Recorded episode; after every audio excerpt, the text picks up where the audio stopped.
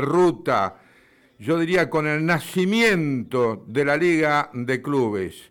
Exitoso él, trotamundo, donde va realmente triunfa. Julio Lamas, ¿cómo está querido Julio? Hola Ricardo, ¿qué tal? Buenas tardes para todos.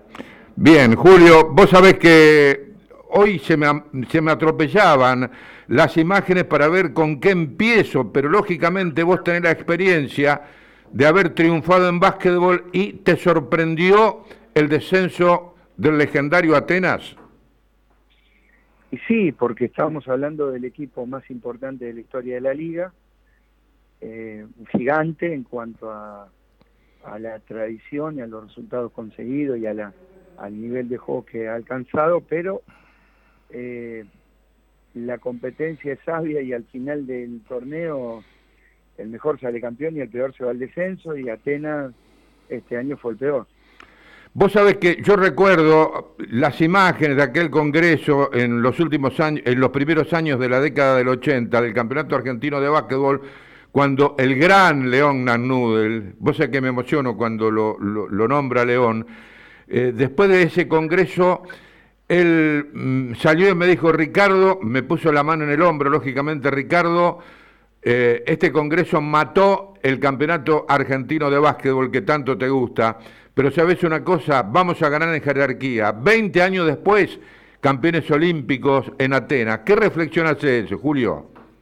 Eso, eso, que la Liga Nacional es el hecho más importante de la historia del básquet argentino, que mm, hace ya 38 años nos convirtió a todos los jugadores y entrenadores en profesionales de dedicación exclusiva y eso nos hizo mejorar, compitiendo 10 meses este, los mejores contra los mejores y el crecimiento de la competencia interna después le dio salud a la selección nacional. Eso que como buen líder que era León, él vio antes, después lo vimos todos.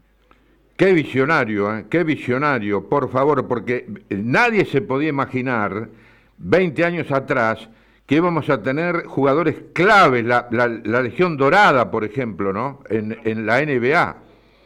Sí, sí, incluso eso, la verdad que fue contracultura, ¿no?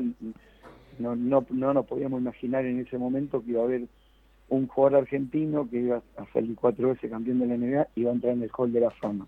Eso hubiera sido este, digamos, eh, nadie hubiera apostado por eso.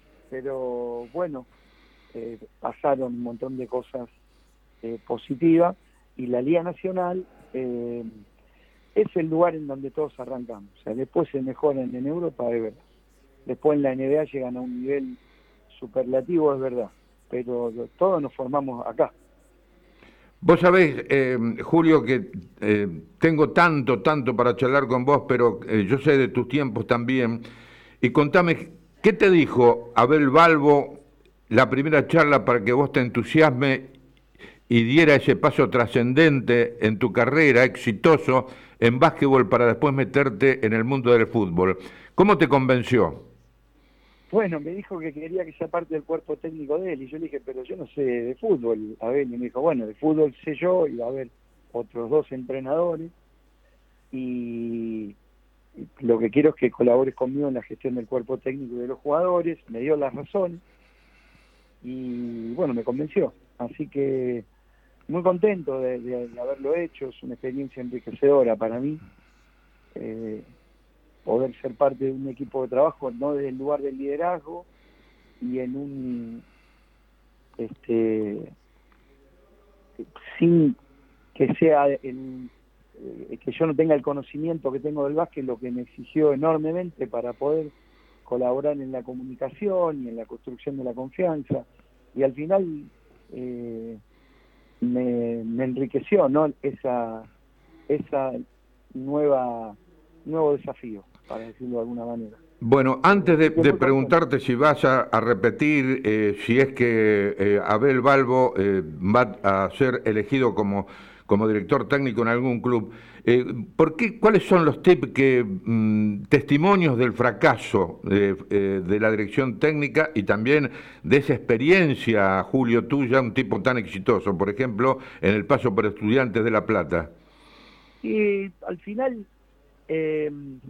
con el entrenador es una cuestión de resultado y de confianza. Los resultados no estuvieron, hicimos 5 puntos 18 de arranque, eh, no, no estuvieron a la altura de las expectativas que se habían creado por nosotros mismos también. Y los dirigentes no dejaron de tener confianza, esa es un poco la historia de lo que pasó. Después para tomar la decisión siempre este, se, pueden argumentar cosas acertadas o no, pero en definitiva es eso lo que pasó. Eh, Julio, eh, si eh, te llama nuevamente para repetir la experiencia, ¿lo acompañás o no? Sí, puede ser. ya me ha llamado, el cuerpo técnico sigue trabajando, yo participo de esas reuniones de trabajo. va a ser decisivo si es en Buenos Aires o no, porque, bueno, no me quiero mudar más, no dejé de dirigir básquet para no mudarme más. Así que eso va a ser decisivo. Mira, este, tenemos muchísimas cosas para charlar, pero soy prudente de tus tiempos. Te mando un fuerte abrazo, Julio.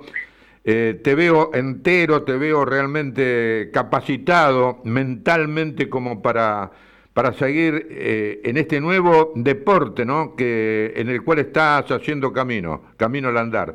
Te agradezco, te mando un fuerte abrazo, gracias por tu tiempo. Bueno, bueno, abrazo. Ahí estaba Julio Lamas, ¿eh?